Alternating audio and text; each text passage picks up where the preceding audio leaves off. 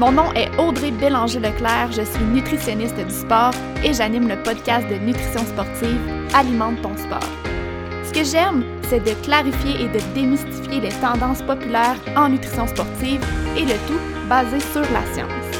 Avec le podcast, mon but est de te donner des trucs concrets pour optimiser ton alimentation et améliorer tes performances dans la simplicité, l'équilibre et surtout le plaisir.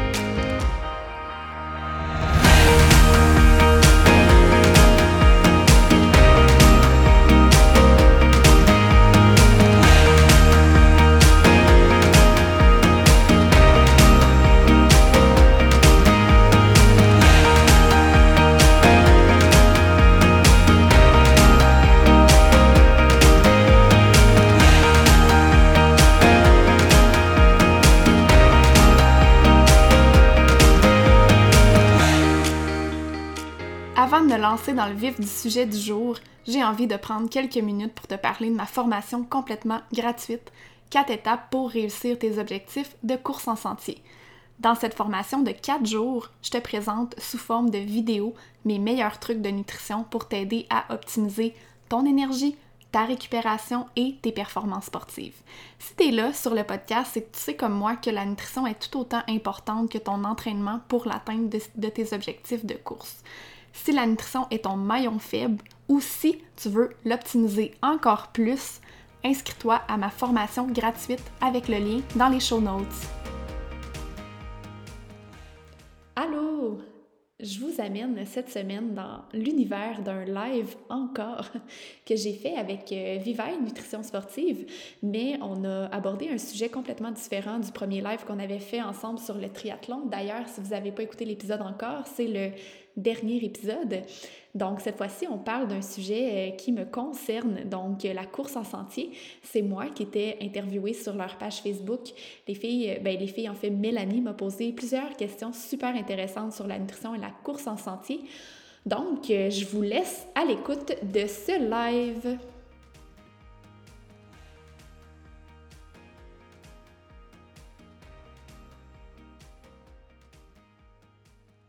Alors, euh, ben oui, faites-nous un petit coucou, puis tranquillement, pas vite, euh, bonsoir les gens qui se connectent, et puis euh, on aimerait, on aime savoir vous êtes de où, vous faites quoi comme sport, et si vous avez des questions, n'hésitez pas à les, à les inscrire, on va regarder ça de près pour pouvoir vous répondre, et puis euh, aller plus spécifiquement dans ces détails-là. Alors, euh, ben, on va tranquillement, pas vite, attendre un petit peu qu'il y ait des gens. On a 16 personnes, je pense. Oui, c'est ce que je vois aussi. Bon, là, j'ai fait ce qu'il ne fallait pas faire, c'est-à-dire j'ai cliqué dessus et on m'entend. Alors, euh, donc, c'est ça. Alors, je suis Mélanie Olivier, nutritionniste du sport, euh, présidente euh, fondatrice de Vivaide, nutrition sportive. Et ben, on a fait quelques lives, mais là, on va peut-être en faire un petit peu plus. On sait que les gens sont quand même super occupés, mais c'est super pratique parce qu'on peut les réécouter. Alors, on en a fait un qui parlait de triathlon et de notre super programme euh, le pouvoir de la nutrition en triathlon. Alors, si vous avez manqué ça, retournez dans les archives. On a jasé de triathlon avec euh, Audrey euh, Bélanger Leclerc, qui est encore avec moi ce soir parce que ben, on s'aime bien. Et on se complète bien. Et c'est pour ça qu'on a décidé d'échanger sur nos, expertises qui sont différentes un petit peu. Alors, nous, on a parlé de triathlon parce que c'est vraiment l'expertise de Mélanie Manta. Et on a, on a développé un programme euh, pour la nutrition en triathlon et on a plein d'autres produits euh, là-dessus. Et chacune des nutritionnistes, un peu chez Vivaille, euh, on a tout notre petit dada. Et le dada de Audrey, c'est la course en santé, la course de trail. Et Dieu sait que c'est populaire. Mm-hmm. Donc, moi, c'est quelque chose que j'aime beaucoup. J'habite dans la montagne, donc j'habite à Bromont. C'est sûr que j'aime beaucoup courir en sentier. Très peu l'asphalte pour moi. Alors, euh, ben, je comprends l'engouement des gens qui adorent ça, moins pour les très longues distances. Alors, c'est pour ça que j'ai beaucoup et j'ai beaucoup d'intérêt et d'admiration pour les gens euh, qui se perdent dans les bois, et pas juste les bois, parce que la course, euh, bon, tu vas nous expliquer un petit peu qu'est-ce que ça comprend, toutes les skis, courses en sentier, courses de trail, parce que ça s'est développé énormément. C'était très populaire euh, en Europe depuis longtemps. Et ça s'est rendu ici. Alors, ben, Audrey, si tu veux nous parler un petit peu de toi et de la course en sentier, pendant que les gens continuent de se connecter. Et... Ben oui, D'ailleurs, euh, il y a plein de monde qui sont partout, oui. Ah oui, hein? Je trouve ça super intéressant. Il y a le club de trail de Sutton qui est avec nous, donc allô? C'est vraiment fun. je trouve ça vraiment le fun que tu parles de l'engouement, en fait, pour la course en sentier parce que je, suis sûre qu'il y a plein de coureurs qui vont trouver la même chose que moi, mais cette année, là, ben, les autres années d'avant aussi, mais je pense que cette année, ça a été vraiment frappant. Les dossards se sont envolés en un claquement de doigts. sais, peut-être moins les très longues distances, on pourra en reparler, mais les distances plus moyennes, j'ai envie de dire, là, c'est, parti super vite. Donc, euh, oui, ça gagne en popularité. Puis, euh, au Québec, chaque année, on voit des nouveaux événements arriver. Donc, c'est super intéressant. Je pense cette année, entre autres, euh, en août, il y a une course au fjord du Saguenay. Ah, c'est qui est une nouvelle course.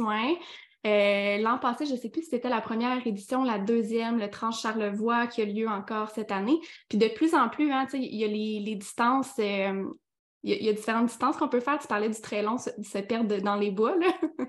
Donc oui, on peut voir du 160 km et même du plus long maintenant. Euh, mais dans les distances moyennes, je pense entre autres à du 20, 30, 35, 50 km. il, y a, vraiment beaucoup de courses qui existent au Québec, donc c'est super le fun de découvrir ces beaux, euh, ces beaux événements-là. Puis, euh, tu sais, il y en a même à l'automne. Moi, j'aime tellement les événements d'automne qu'on peut découvrir les beaux paysages et même tellement qu'il faut regarder le balisage, hein, parce que si on ne regarde pas le balisage, ben, c'est facile de justement passer par-dessus et se perdre. se perdre, oui, c'est des choses qui arrivent à la course en sentier. Ouais. Euh, alors, toi, tu en es venu comment à t'intéresser à ce sport? Oui, c'est drôle, si on remonte à il y a quand même euh, quelques années, j'ai déjà couru sur route. ah, d'accord. Je courais, euh, je courais pour le plaisir sur route, puis à un moment donné, j'ai décidé de me lancer le défi de faire un premier demi-marathon. On remonte au, moment où j'étais même pas étudiante en nutrition encore. J'étais peut-être au tout début de mes études, mais bref, euh, je m'intéressais à la nutrition, euh, évidemment, ça, date d'il y a très, très, très longtemps. J'étais au, secondaire quand j'ai décidé que je voulais être nutritionniste. Mais il reste que mes connaissances en nutrition à ce moment-là étaient très, très, très limitées. je me souviens que j'avais des livres, je lisais beaucoup. J'avais même assisté à une conférence qui était donnée par une nutritionniste dont je me souviens plus le nom. Puis... Dans j'ai peur que c'était moi. Non, pas du tout, je m'en souviendrai. Non, non, c'était une excellente conférence d'ailleurs. J'avais appris beaucoup de choses.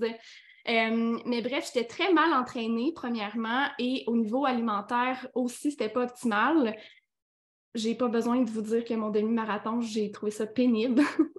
Classique, au 15e kilomètre, j'ai frappé un mur, hein, ce qui arrive souvent quand, au niveau alimentaire, on n'a pas les bonnes stratégies. Je l'ai terminé quand même, mais je me suis dit plus jamais. en traversant la ligne d'arrivée. Donc, euh, j'ai touché à plein d'autres sports entre-temps, mais la course, je l'ai mis de côté un peu après ce demi-là. C'est quand même fou, hein? Puis finalement, en 2020, j'ai adopté un chien. Et ah. là, je devais trouver une façon de faire bouger mon chien. Je pratiquais d'autres sports, mais des sports, c'était difficile d'intégrer mon chien. Euh, donc là, je me retrouvais à moi bouger de mon côté, essayer de faire bouger mon chien de l'autre côté, l'horaire chargé, le travail, etc. Puis je me disais, oh mon Dieu, j'ai pas, pas assez de temps, ça ne fonctionne pas. Puis j'ai un chien qui adore être en forêt et j'ai accès à la forêt. J'habite en Abitibi-Témiscamingue, donc... Là, quand même, t'es pas dans le temps de Montréal. Non, je, sors de chez moi et je suis dans la forêt. Euh, donc, c'est comme ça que c'est apparu dans ma vie, tout ça. J'ai commencé à courir avec mon chien, puis j'ai eu un coup de cœur pour la course en sentier. J'ai découvert la communauté de course en sentier, le, fait que les gens sont tellement tissés serrés. Moi, je fais des courses officielles, mais je performe pas, je suis pas sur les podiums, puis je jase avec du monde tout le long que je cours. Donc, c'est ça que j'aime. Ça fait quand même quelques années là, déjà que je pratique, puis j'ai développé en même temps mon expertise de nutritionniste à ce niveau-là, parce qu'il y a quand même des particularités nutritionnelles spécifique. Donc, c'est une question d'intérêt. Mm. Ben oui, on va revenir. Puis j'ai vu, on a des gens de Beaumont aussi. Allô à la maison, je vous vois passer. et je vous admire beaucoup. Et bien, moi aussi, j'ai des chiens. Alors, c'est sûr qu'on aime beaucoup. Euh, moi, ils ne courent pas assez vite. Alors, maintenant, euh, on ne peut plus courir ensemble, on marche. Mais euh, je, sais que je vois beaucoup des gens s'entraîner. Je vois autant des chevreuils que des gazelles. La course à pied me dépasse. Parce que c'est ça, hein, la course en sentier, euh, je pense que c'est accessible à tout le monde. C'est ça qui est agréable. Comme tu disais, les gens peuvent, euh, oui, jaser. Puis il y a, des, il y a des, même des portions dans les parcours est-ce que des fois, on va même marcher, que ça va être mm des fois, ça peut être très escarpé. Euh, donc, euh, n'hésitez pas, les gens qui se joignent à nous, euh, justement, qui viennent se joindre à nous. Alors, Mélanie, nutritionniste du sport, présidente de Vivaille. je suis avec Audrey, qui a une spécialisation là, vraiment en, course en sentier. Euh, et euh, là, on, parle un petit peu des différentes courses, euh, de son parcours, de ce qui l'a amené à, s'intéresser à ça. Et puis, ben moi, ben, j'ai des questions spécifiques parce qu'on est là pour échanger un petit peu nos expertises. On a parlé de triathlon il y a deux semaines mm-hmm. avec Alimenta, qui est notre experte chez nous là, en triathlon. Et là, ben, on, on sait qu'il y a beaucoup, beaucoup d'engouement pour la course en santé. Alors, Selon toi, je te retourne un peu la question qu'on avait faite pour le triathlon, à savoir les, enjeux alimentaires, euh, les trois principaux enjeux alimentaires des, coureurs de trail, puis comment tu les adresses? Ben, le premier, tu l'as déjà nommé, en fait, c'est les enjeux de parcours. Je vois l'erreur souvent, les gens qui sont habitués de courir sur route, hein, que ce soit, qui se disent j'ai couru beaucoup de demi-marathons. Je suis habituée dans ces distances-là. Je vais faire mon premier 25 entre elles, mon premier 30 entre elles. Mm. Ou euh, même à faire avec les distances plus marathon. Mais en fait, ce qui arrive, c'est qu'on ne peut pas prendre une stratégie nutritionnelle sur route et la mettre en sentier. Parce qu'il y a vraiment des particularités au niveau 1 de la durée, hein, parce que si on fait un 21 km sur route versus en sentier, en fonction du dénivelé du parcours et tout et tout, ça va pas prendre le même nombre de temps, définitivement. Et l'autre chose, c'est que, on pourra peut-être en reparler, là, mais c'est hyper important de réfléchir au parcours à l'avance, juste zioter un petit peu le parcours a l'air de quoi, les montées sont où, les montées ont l'air de quoi, c'est super à pic, pas trop, pour adapter notre stratégie de nutrition en fonction du parcours. Donc ça, c'est le premier enjeu hyper important. L'autre chose que je vois souvent, l'erreur que je vois souvent, c'est les gens qui n'adaptent pas leur alimentation en fonction du volume d'entraînement. Donc, ils se ramassent dans une période de l'année où le volume est super élevé, mais ils mangent exactement la même chose qu'en basse saison ou en off-season. Ce qui arrive, c'est qu'on ne compte pas bien nos besoins nutritionnels et là, la fatigue s'accumule, euh, baisse d'énergie, baisse d'énergie au quotidien, baisse d'énergie à l'entraînement. Éventuellement, on peut même se rendre à se blesser. Hein. C'est la chose qu'on veut éviter le plus possible, mais si on, est pris dans ce service-là, ça peut, euh, ça peut finir par, euh, par une blessure. Donc, ça, c'est vraiment l'enjeu numéro deux que j'ai envie de nommer. Puis, mm-hmm. euh, troisièmement, on en a parlé aussi dans le live sur le triathlon, mais c'est les troubles digestifs. Hein? Tellement fréquent chez les coureurs en général, en course en sentier aussi, c'est vraiment fréquent. Donc, la gestion de tout ça, tu sais, comment même gérer ça peut-être les jours avant la course, pendant, comment s'adapter aussi pour éviter d'avoir des petits enjeux digestifs. Ben, justement, euh, c'est quoi, tes, quoi tes trucs pour justement adresser les troubles digestifs? Oui, ben, comme j'ai dit, ça, ça part vraiment les jours avant la course. Hein. Ce, que, ce que je répète souvent, c'est qu'il faut éviter les aliments irritants, les aliments qu'on n'est pas habitué de consommer. C'est pas le temps, par exemple, si on n'est pas habitué de consommer des légumineuses, ben la veille de la course ou deux jours avant la course, c'est peut-être pas le bon moment pour euh, essayer cet aliment-là.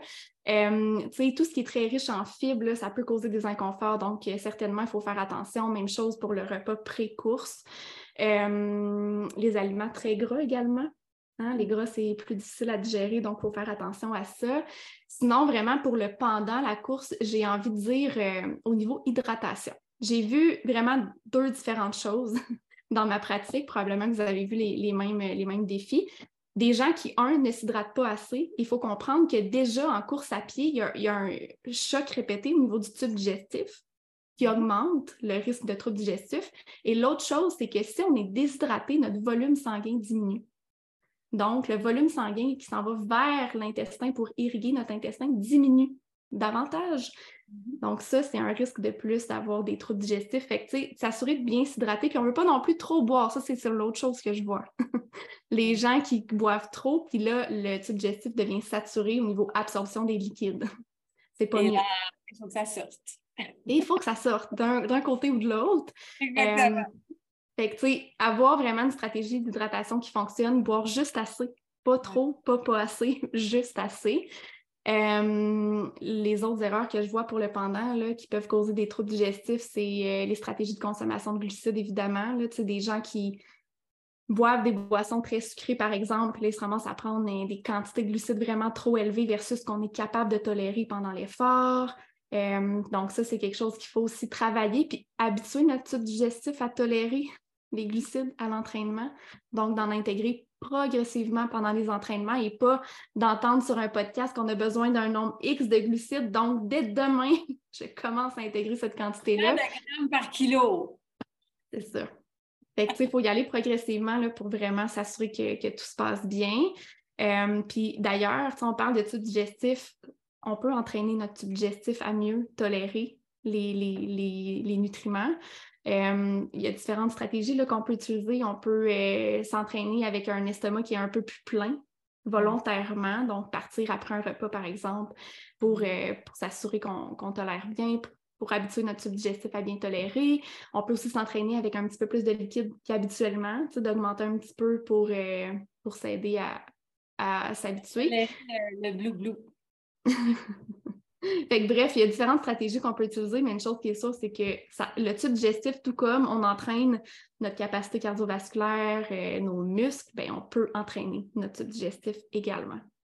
Exactement. Puis justement, euh, vu qu'on entraîne ce tube digestif-là, il y, a, toujours des particularités par temps chaud, par temps froid. Est-ce que ouais.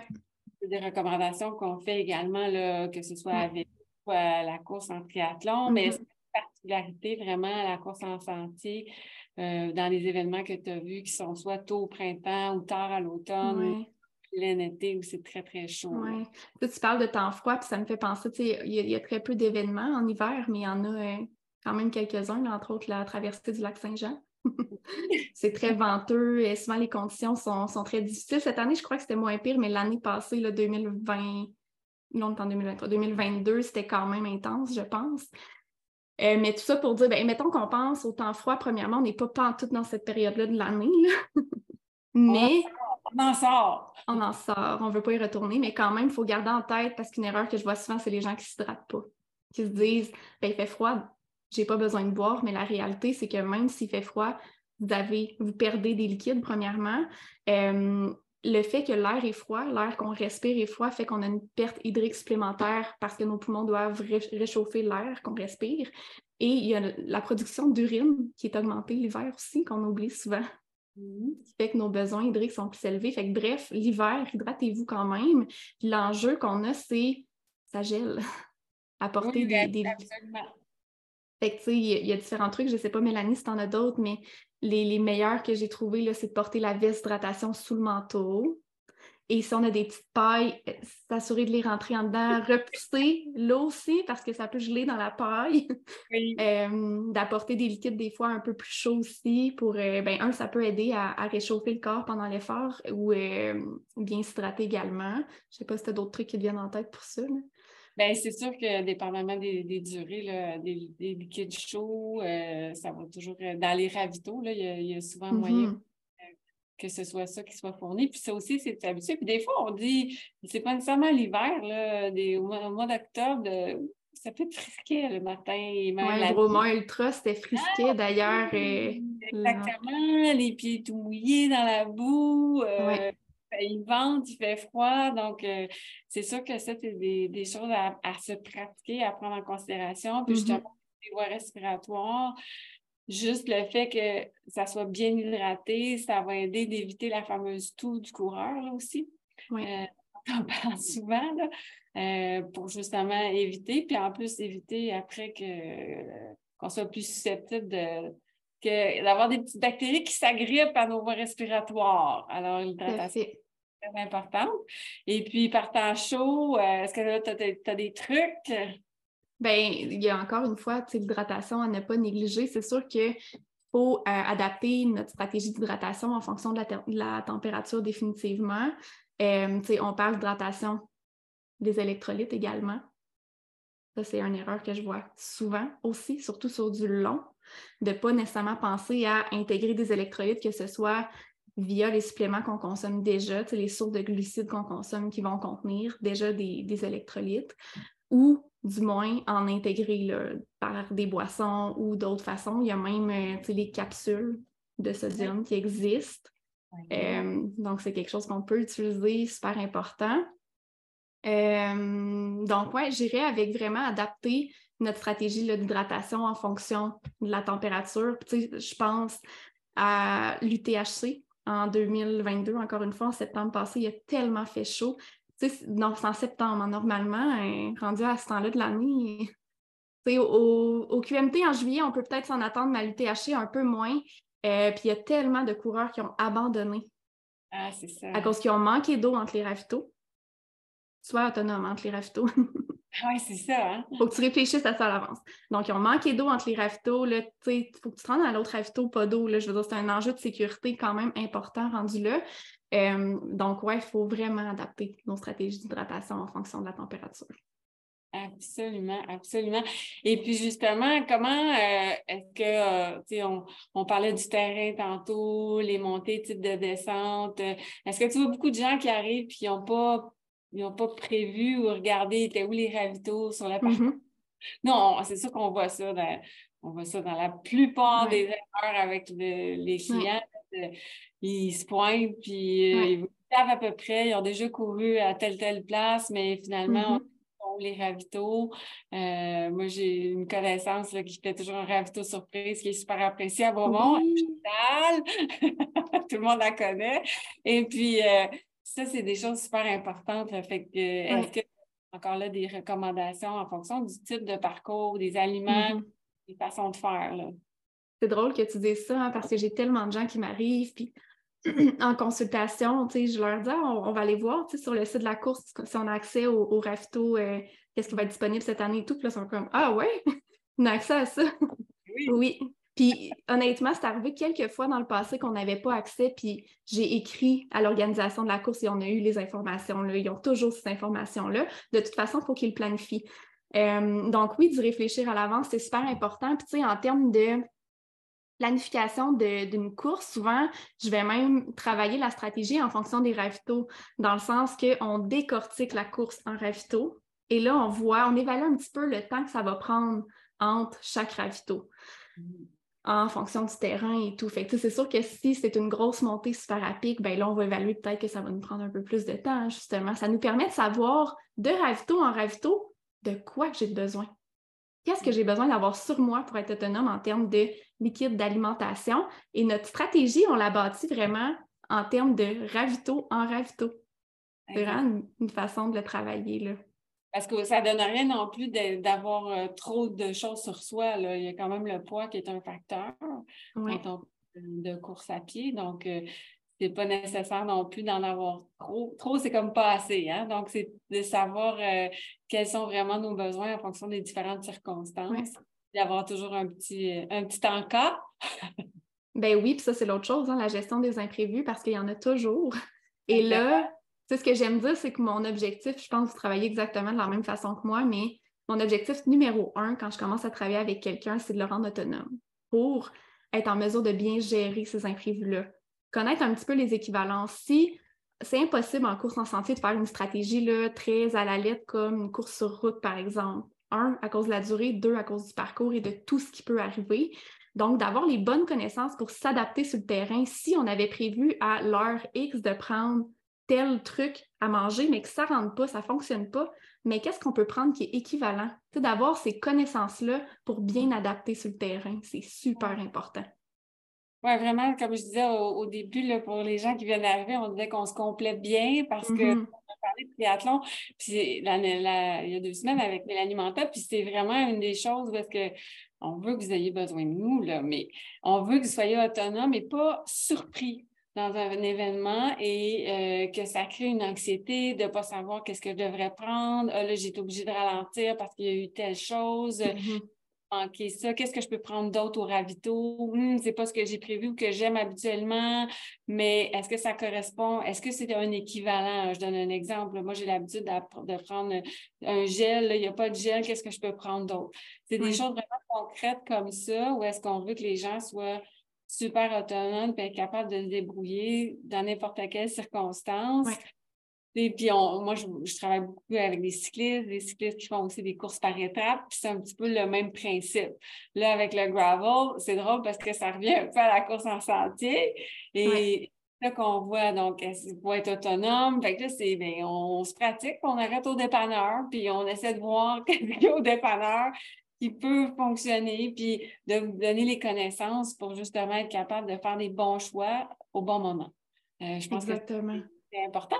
Puis en fait, moi, ce qui m'impressionne beaucoup, parce que je suis pas une fille de longue distance, euh, sauf un vélo, mais l'équipement, est-ce qu'il y, a eu des nouveautés? Est-ce qu'il y a des choses qui aident au niveau de la stratégie alimentaire, euh, au niveau des de l'équipement? Parce que, tu sais, Bon, c'est sûr qu'il bon, y a les bas, euh, il y a les, les camelback, les, toutes les, les, ceintures élastiques avec pochette. Euh, il y a mm -hmm. de ça.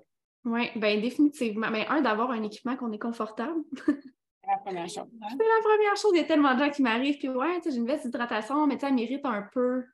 OK, mais il ne faut pas que ça t'évite. fait que d'aller dans une boutique, de se faire conseiller, d'essayer des trucs puis, tu sais, là, je parle au niveau personnel. Moi, de mon côté, selon le, type de course que je m'en vais faire, selon euh, le parcours, la durée et tout, j'ai différents équipements. ça, c'est une première chose. Ouais. Donc, tu sais. Du contenu là, en litres, euh, du volume de liquide, par exemple. Oui, puis même, tu sais, du type d'équipement, j'ai justement une veste d'hydratation. Donc, c'est sûr que quand je fais du plus long, définitivement, je pars avec ma veste. C'est beaucoup plus pratique quand je peux amener plus de choses. Euh, mais tu sais, si je suis dans du plus court, j'ai une, justement une ceinture élastique de taille, qu'on peut, c'est comme une, espèce de craque qu'on peut mettre des bouteilles et des, des trucs là. Euh, tu sais, je pense, euh, entre autres, à Mélodie Gilbert, qui est une coureuse de trail élite, qui vient de faire un 50 km aux États-Unis, en Californie, je pense. Puis, elle, les, exigences de la course, c'était de, de, traîner, je pense, un, un litre d'eau donc, elle est partie avec deux bouteilles dans ses mains, tu sais, des bouteilles avec une petite ganse. Fait que, ça aussi, c'est un autre équipement qui peut être intéressant euh, pour traîner ça. Puis, elle avait une boisson qui contenait tout. Glucides, protéines, électrolytes. Assez fier au aussi, je pense un petit peu, mais bref, c'était ça sa stratégie. Fait que, tu sais, selon c'est quoi nos objectifs, on peut avoir différentes stratégies aussi. Est-ce que notre objectif, c'est la vitesse? Ben là, il y a peut-être différentes stratégies qu'on va utiliser. Euh, mais en termes d'équipement, je pense pas qu'il y a du nouveau nécessairement. Il y a vraiment les vis d'hydratation, encore une fois, c'est d'être confortable. Puis euh, selon le type de, de course qu'on va faire, on peut peut-être aussi aller vers euh, une ceinture ou euh, autre type d'équipement si jamais on a moins besoin d'apporter de, trucs avec nous. Et puis, est-ce qu'il y a des courses aussi où c'est euh, dans les ravitaux, bon, tu as une équipe de sport ou tu as des gens. Euh, moi, je me souviens, écoute, à l'époque, euh, j'avais travaillé avec des équipes qui faisaient Eco Challenge. Ça, c'était aussi s'endormir et tout et tout. Là. est-ce qu'il y a des. Tu travailles avec des gens qui font des courses comme ça ou est-ce que là, justement, la gestion du sommeil devient quelque chose d'important? C'est sûr. J'ai jamais été dans une équipe, là, mettons, pour un coureur spécifique, mais oui, quand, il quand on est sur du long, définitivement, là, souvent, on a notre, équipe qui va nous suivre, qui va justement gérer notre nutrition. souvent, on a le plan de match établi, mais l'équipe connaît très bien le plan de match à mm. suivre, gestion du sommeil, un peu comme tu l'as dit, un, un, peu tout ce qui vient avec, les imprévus également gérés. Euh, mais pour ce qui est des ravitaux, euh, je collabore avec une course depuis, euh, depuis deux années, l'Ultra Trail Gaspésia 100 qui a lieu en juin. c'est quand même mon objectif au tout départ avec ce projet-là, c'était de voir l'envers de la médaille de l'organisation d'une course, parce que moi, je vois l'autre côté tout le temps en consultation. Hein. On a beau se faire un beau plan de match en fonction des ravitaux, mais si le coureur arrive au ravito et qu'il n'y a plus les aliments disponibles, pas évident. Puis d'ailleurs, j'ai reçu Jean-François Tapp, qui est directeur de course en Gaspésie, sur mon podcast. Puis lui racontait qu'il a fait euh, l'Ultraman au Bromont Ultra euh, en octobre passé. Puis euh, il était certain qu'il allait avoir, je me souviens plus c'était quoi, je pense que c'était des burritos ou en tout cas, dans un ravito. Puis il attendait, tu sais, c'était comme son aliment réconfortant, il attendait ça, mais finalement, il n'y en avait pas. il n'y en avait plus. Il, a finalement abandonné cette course-là, puis il est persuadé encore jusqu'à que ça a contribué à l'abandon de ne pas oh. avoir l'aliment qu'il pensait avoir. Bref, là, on pourrait rentrer dans un autre volet, mais tout ce qui est aliment réconfortant et tout et tout, ça a quand même sa place dans une épreuve aussi mentale. C'est une épreuve physique, mais mentale. Euh, puis je sais pas où je m'en allais avec ça, mais oui. Euh, c'est parce que je te, parlais des, euh, justement des, événements de longue durée, de la gestion des longues durées, etc. Donc, c'était un enjeu. Puis justement, ben, on, on, a parlé de l'équipement et tout ça. quand je parlais des équipes qui peuvent oui, suivre. Oui, on, on, a, divergé vers le, réconfort parce que c'est à ça que ça sert, les, les gens aussi qui sont là dans les ravitaux, puis les produits quand on arrive. Moi, j'ai toujours dit, à tous les athlètes avec qui j'ai travaillé, euh, puis dans les grands jeux surtout, puis lorsque les moments sont très stressants, la nourriture, c'est plus que juste des glucides, des protéines et des lipides. Mm. Beaucoup, beaucoup le réconfort. Et c'est pour ça que justement, dans les, dans les aliments euh, réconfort, puis les produits chouchous, là, parce que, tu sais, on, parlait de la fatigue gustative euh, la dernière fois du goût sucré. Dieu sait que quand il fait chaud, c'est pire. Mm-hmm. Donc, est-ce qu'il y a justement des produits, des aliments euh, chouchous, des petites recettes, là, des trucs que les gens t'ont même amené, euh, qui ont essayé ça, puis que c'est comme quelque chose que tu t'attends pas trop, là, puis qui, qui sert autant de réconfort que de changement de goût que de ces aliments-là. -là, c'est quoi? Ben, un, les patates. C'est drôle, hein, mais je suis sûre que vous l'utilisez aussi. Là. Ça ah, peut ben, être aussi simple que des, des, patates grelots. Là. Tu sais, j'ai des gens qui vont des petites patates grelots ou des patates coupées en cubes qu'on va ajouter du sel dessus. Hein. Super important. L'ajout de sel, ça change le goût du sucré, ça fait du bien. Euh, puis encore dans la thématique des, des pommes de terre, là, euh, une purée de patates douces. Mm-hmm. Aussi simple, c'est quand même, euh, quand même super intéressant. sinon, un autre truc qui me vient en tête rapidement, les boules de riz. D'ailleurs, euh, Stéphanie Côté, qui est nutritionniste, avait partagé une recette euh, sur ses réseaux sociaux, là, une boule de riz justement pour les gens qui font euh, des longues distances. C'est à base de riz collant, super important pour que ça puisse coller. puis on peut en fait faire des boules de riz sucrées, là, si on a envie, donc mettre des ingrédients à l'intérieur qui sont sucrés ou salés. Donc, ça nous permet d'aller chercher autre chose, mais ouais, c'est peut-être des petites idées alternatives, recettes chouchou. J'ai déjà une cliente qui, euh, dans les ravitaux, euh, son équipe lui préparait du risotto. Ah oui, ben oui, écoute, des fois même euh, champignons, puis on, a, une super recette justement de boules de riz à l'érable. oui, je me souviens, oui. Dans notre petit guide de recettes, là, on a, euh, je sais pas si les gens voient, mais euh, bouchées de patates douces et citrouilles, ils sont super bonnes, ces petites bouchées-là. c'est notre guide de recettes. Là. il, y a, moyen quand même de trouver des, choses qui, vont changer le goût. Et l'autre chose que j'ai envie de nommer aussi, c'est d'aller vers des trucs qu'on connaît le goût. Tu sais, des fois, il y, a certains suppléments qui vont j'aime pas dire comme ça, mais qui sont artificiels, qui goûtent l'artificiel. Tu sais, c'est pas que c'est mauvais, ces suppléments-là, mais c'est que dans la bouche, ça goûte artificiel. Fait que d'aller vers des choses qui nous rappellent un peu ce qu'on consomme dans le quotidien, qui des, des saveurs qu'on connaît, genre le sirop d'érable. Parlons-en, on est au Québec. euh, on, on, connaît tous le goût du sirop d'érable. généralement, c'est très apprécié. Fait d'aller vers des saveurs qu'on reconnaît, ça peut aider définitivement. Là. Oui, puis on a même vu une petite étude qui semblait dire qu'il y avait moins de troubles digestifs aussi. Oh, intéressant. oui, c'est Jonathan Tremblay qui avait vu ça un petit peu. OK. cherche euh, avec les raves. Je ne sais pas si les gens ont des questions, mais j'essaie de voir euh, si on a eu quelques questions. Si vous avez des questions pour Audrey ou moi, euh, mm-hmm. Audrey, là, pour la course de trail, c'est maintenant. Euh, puis ceux qui sont, les gens qui ne sont pas là présentement, euh, qui pourront le réécouter également, là, on aura euh, accès aux réponses. et puis, ben moi, c'est sûr que je me questionne toujours là, parce que, bon, Dieu sait que j'en ai vu des, des choses, il est arrivé des histoires. Alors, je ne sais pas si toi, il y a eu un, as eu un super beau défi comme nutritionniste d'une façon pour préparer un coureur. Puis mon autre sous-question à ça, c'est parce que je mets souvent l'emphase sur le fait que, comme nutritionniste, on a un, curriculum qui renferme beaucoup d'expériences en nutrition clinique. Et quand on dit mm-hmm. clinique, c'est les pathologies. euh, les maladies que les gens peuvent avoir, euh, que ce soit diabète type 1, euh, des troubles digestifs importants, maladie cœliaque quand, mm-hmm, en, course en sentier, c'est un défi. Ben, en fait, c'est un défi tout le temps, comme euh, et puis, Dieu sait qu'il y en a d'autres pour avoir travaillé avec les sports paralympiques aussi. Euh, il peut y avoir de nombreux enjeux et on est de plus en plus bon, euh, intégratif. Je pense que la course en santé aussi permet ça. fait que c'est mes deux questions. Pour toi. Oui, ben tu parles d'enjeux au niveau des, pathologies, puis oui, définitivement, on a cette expertise-là, les nutritionnistes. Mm-hmm. maladie cœliaque, j'en ai accompagné des gens, puis ça devient difficile hein, parce que on ne peut pas se fier au ravito dans ces contextes-là parce qu'il y a contamination croisée généralement. Donc là, c'est l'autonomie. Puis d'ailleurs, ça me fait penser, j'ai un autre client que je prépare pour un. C'est pas, pas un événement officiel, mais c'est euh, une aventure euh, en autonomie. Ça aussi, hein, c'est un autre. De plus en plus aussi, là, à mon Dieu, ouais. Ou, tu sais, on, parlait de, de courses, mais les courses par étapes aussi.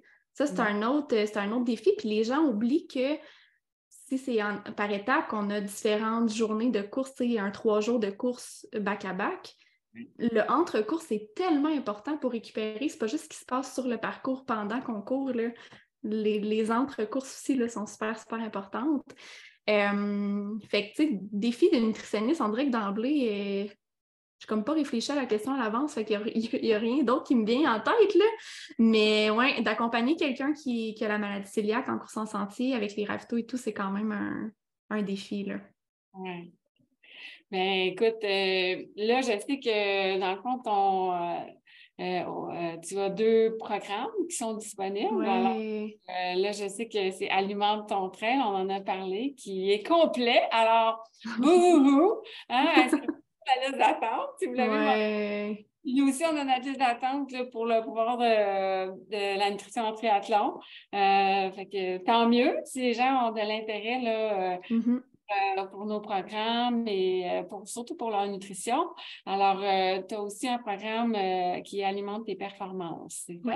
On a une question, Mélanie, avant qu'on s'embarque là-dedans. Je viens de voir ça. Les capsules d'électrolytes aux 30 minutes, est-ce que c'est bon en plus de l'eau avec électrolytes? J'ai envie de répondre à ça. En fait, ça dépend. c'est vraiment difficile de répondre comme ça parce qu'on ne sait pas c'est quoi les quantités d'électrolytes dans les produits que, que tu nommes et on ne connaît pas tes besoins non plus. Donc, c'est vraiment d'avoir une, stratégie individualisée pour ça. Puis, euh, ça, peut être oui, la réponse, ça peut être que c'est trop aussi. Donc, je ne sais pas si tu ajouterais autre chose, Mélanie, mais c'est d'avoir vraiment une stratégie ben, personnalisée que je dirais. Oui, euh, parce que ça, c'est vraiment qu'est-ce qu'elles contiennent les capsules d'électrolytes. Est-ce que c'est des statistiques? Est-ce que c'est euh, des Est-ce que c'est Exact. Oui. Il faut faire attention aussi. Euh, on parlait des erreurs puis de la quantité de glucides. Puis moi, j'ai vu beaucoup, beaucoup ça écoute, avec les cyclistes, là, des gens qui mettent des capsules dans leur eau. Puis là, vu qu'il y a un goût sucré, ils sont convaincus que ça apporte des glucides. Mmh. Hein? Oui, je vois aussi.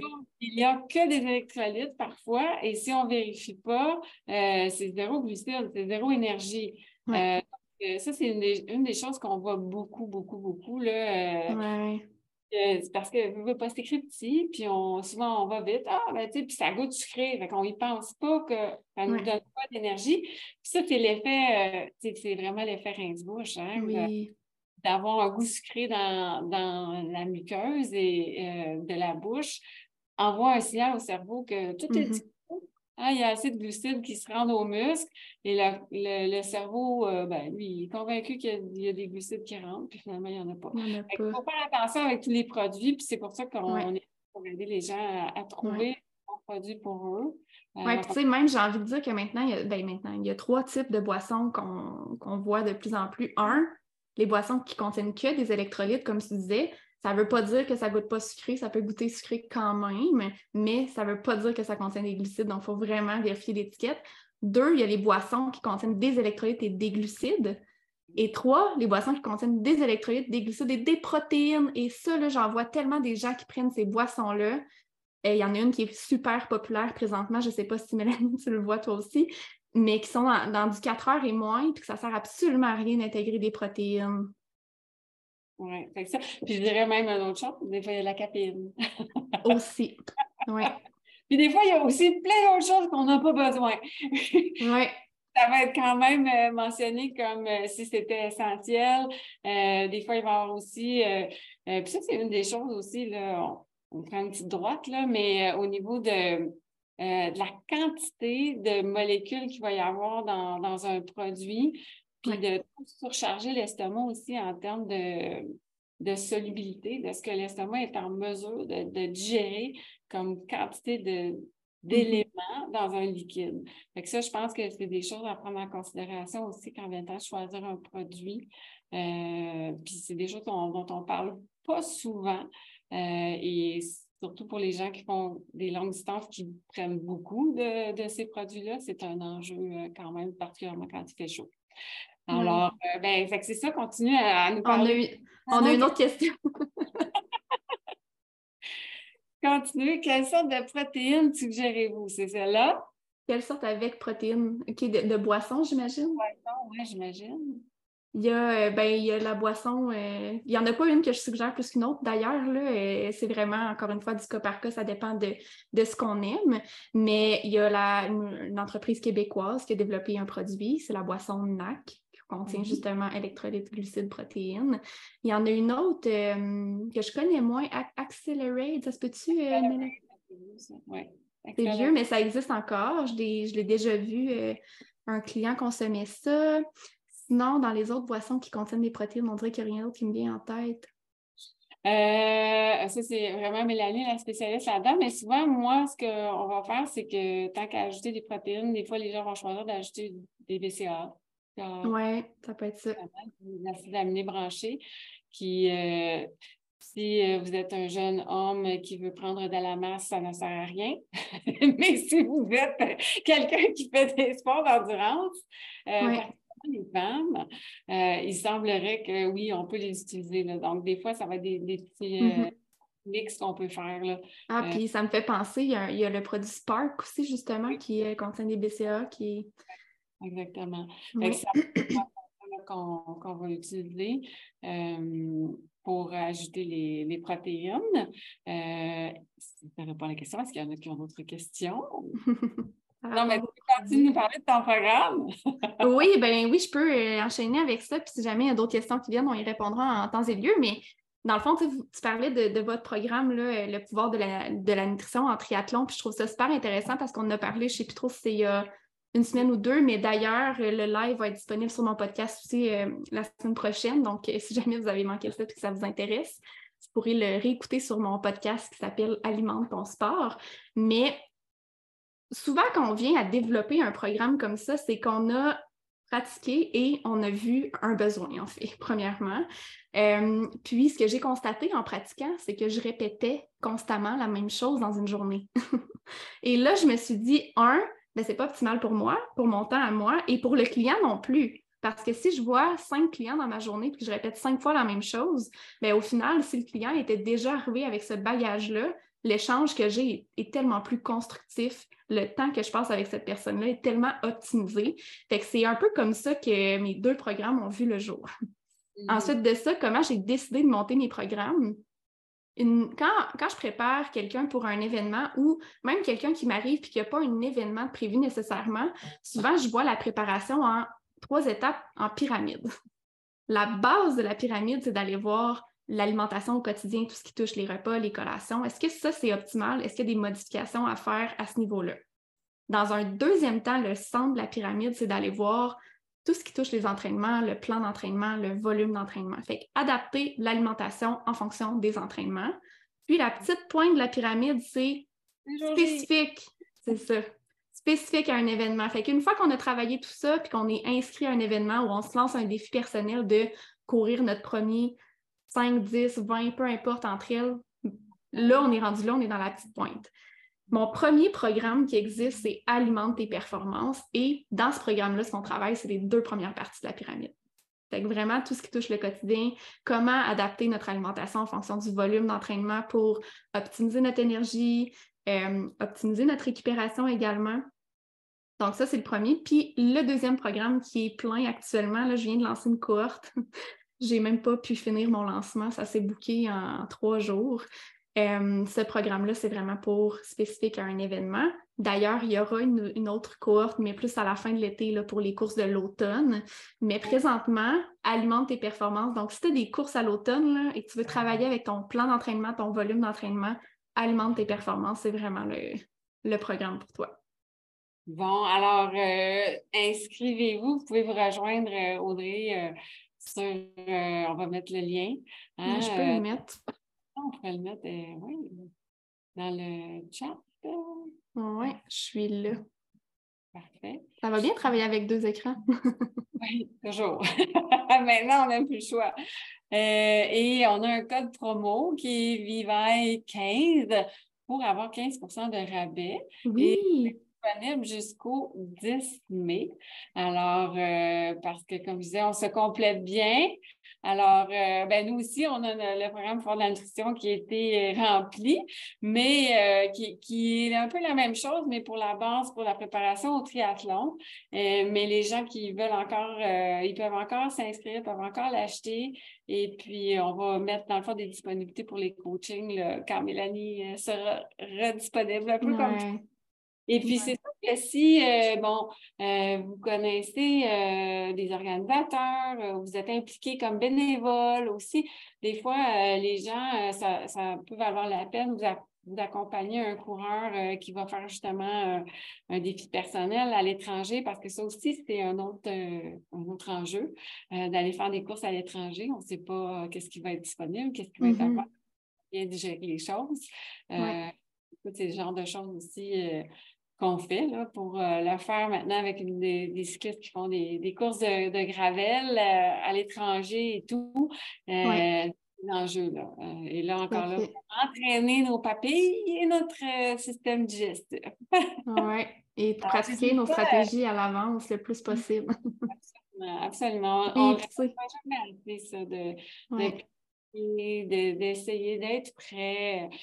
souvent, c'est drôle, hein, parce que autant les gens vont investir beaucoup dans l'entraînement, dans l'équipement, euh, dans aussi les traitements. Euh, mm-hmm. Moi, je dis encore aller dans la nutrition, on est toujours les derniers, puis les, tant que les gens n'ont pas mal parce qu'on ne leur touche pas, ben, ils ne viennent pas nous voir. Mm-hmm. et, ça, je l'ai vu. Puis dans chaque grand jeu olympique que j'ai fait, la nutrition, on était toujours les derniers. la cafétéria, le menu, c'était toujours les dernières affaires à sortir. Pourtant, Dieu sait que les athlètes qui veulent savoir ce qu'ils vont manger, puis ce qu'ils mangent au quotidien, puis qu'est-ce qui va leur mm-hmm. faire plaisir, quand ça va bien, quand ça va pas bien. Et, c'est un peu la même chose qu'on voit euh, chez les générales.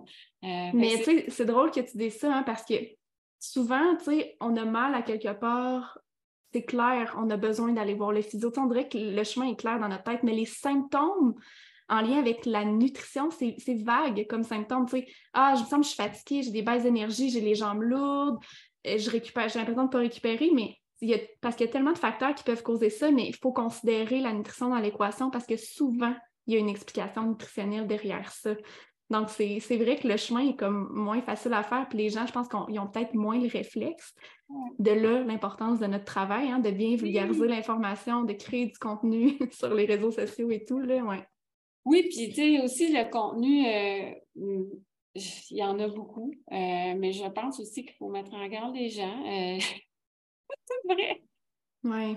Puis, tu sais, veux, pas avec la science qui est vraiment accessible aujourd'hui, des fois, on va avoir tendance à généraliser beaucoup ce qui va être lu d'un point de vue scientifique. Puis c'est sûr que, tu sais, au niveau au niveau de la science, justement, avec les courses en sentier, on n'a pas tant de données encore d'un point de vue scientifique. Euh, on n'a pas tant de données dans différentes populations non plus. Euh, je pense aux maîtres. Euh, les gens qui sont plus âgés et qui courent, il y en a énormément, mais on n'a pas tant de données biologiques et scientifiques sur ces populations-là, même chez les enfants, les femmes d'un certain âge. Il y a beaucoup de populations pour lesquelles on n'a pas de données. Et c'est pour ça qu'on ne peut pas généraliser ce qu'on va lire nécessairement d'une étude ou ce qui va être publicisé par les médias mm. euh, en général. je pense que c'est une des choses euh, euh, qui justifie vraiment l'investissement en nutrition. Alors, je pense que ça vaut la peine Alimente tes performances, pouvoir de la nutrition en triathlon. On a, préparé des belles choses pour vous. On a nos, nos guides de nutrition aussi qui sont disponibles sur notre site web avec des, des recettes. Sur le site web, on a des recettes également euh, à essayer. Puis si vous en avez, bien, partagez-nous-les. On est toujours intéressés ben euh, à vos petits trucs. Là. Euh, moi, mes petits trucs coupe papé, là, il me vient en fait d'une cycliste, Simone, voilà. Alors, j'ai cette une belle saison. Et elle, elle faisait d'arbre, puis elle mettait du café dedans. Oh! Pour couper le goût. Quelle bonne idée! Euh, super bonne idée, que je voulais la partager. C'est l'idée de Simone. Voilà, je lui donne ah. La, maternité de cette idée-là. Et puis, euh, ben voilà. Fait que si vous avez des questions, des trucs à partager, euh, vous avez le lien pour rejoindre Audrey. Vous avez sur notre site web toutes les informations pour notre programme. Et puis, ben, on va sûrement se reparler. Ben oui. Ton podcast alimente ton sport, euh, qui va super bien, je pense. Ouais, ça, oui, ça roule bien. Alors, euh, ben, s'il euh, n'y a pas autre chose, d'autres questions, on, on s'est donné 30-45 minutes. On a débordé un petit peu, mais. c'est parfait. Oui, je pense que c'est pas mal tout. On vous souhaite en tout cas une belle saison de course oui. Faites attention à vos chevilles. Ça commence le fin mai, si je ne me trompe pas, la première course euh, dans le coin du 22 mai. Ça va être un peu Oui. un peu. Profitez-en, faites attention aux tics. Oui, aussi. c'est vraiment aussi un autre, un autre, élément qui fait partie de notre, de notre réalité. Et puis, euh, ben, on vous souhaite une belle soirée. Merci d'avoir été présent vous écoutez en rediffusion, ben, bonne journée puis de bonnes courses à tout le monde. Oui, puis si vous écoutez en rediffusion, dites-nous coucou aussi pour savoir que, vous êtes là. Exactement. Merci Audrey, c'est toujours un plaisir. Ah oui, ça me fait plaisir. Merci à toi aussi. À bientôt. Bye. J'espère vraiment que tu as apprécié l'épisode d'aujourd'hui. Si tu entends ce que je suis en train de te dire, c'est que tu as écouté l'épisode jusqu'à la fin et ça, ça veut probablement dire que tu l'as aimé. Je t'invite donc à me laisser un commentaire sur Apple Podcast. C'est assez simple, il suffit de te rendre sur Balado, de t'abonner au podcast Alimente ton sport et ensuite tu descends jusqu'en bas dans la section commentaires et avis. Je t'invite à cliquer sur 5 étoiles et surtout laisse-moi un commentaire. Dis-moi qu'est-ce que tu as appris de nouveau avec le podcast et dis-moi pourquoi tu écoutes Alimente ton sport.